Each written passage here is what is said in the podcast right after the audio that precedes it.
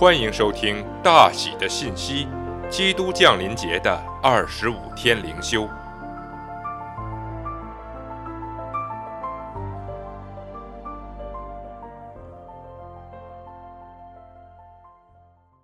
第二十四天，圣诞的两个目的。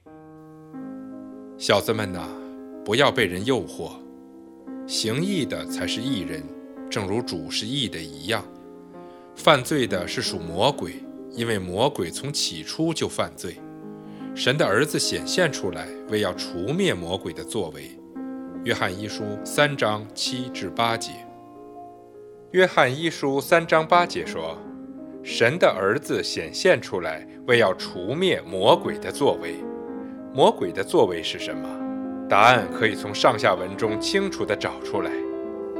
首先。”约翰一书三章五节有明显的对应，你知道主曾显现是要除掉人的罪，其中主显现同时出现在第五节和第八节中，因此很可能罪就是耶稣来要除灭的魔鬼的作为。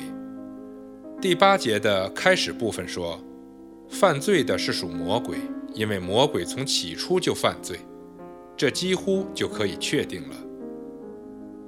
这上下文的议题是犯罪，而不是生病、车坏了或计划混乱。耶稣来到世间是要帮助我们停止犯罪。让我们将这一点和约翰一书二章一节的真理放在一起。我小子们呐，我将这些话写给你们，是要叫你们不犯罪。换句话说，这是在宣讲圣诞的目的，即道成肉身的目的。但在约翰一书二章一至二节中，约翰又补充了另一个目的：若有人犯罪，在父那里，我们有一位中保，就是那义者耶稣基督。他为我们的罪做了挽回祭，不是单为我们的罪，也是为普天下人的罪。那么，我们现在看看这意味什么？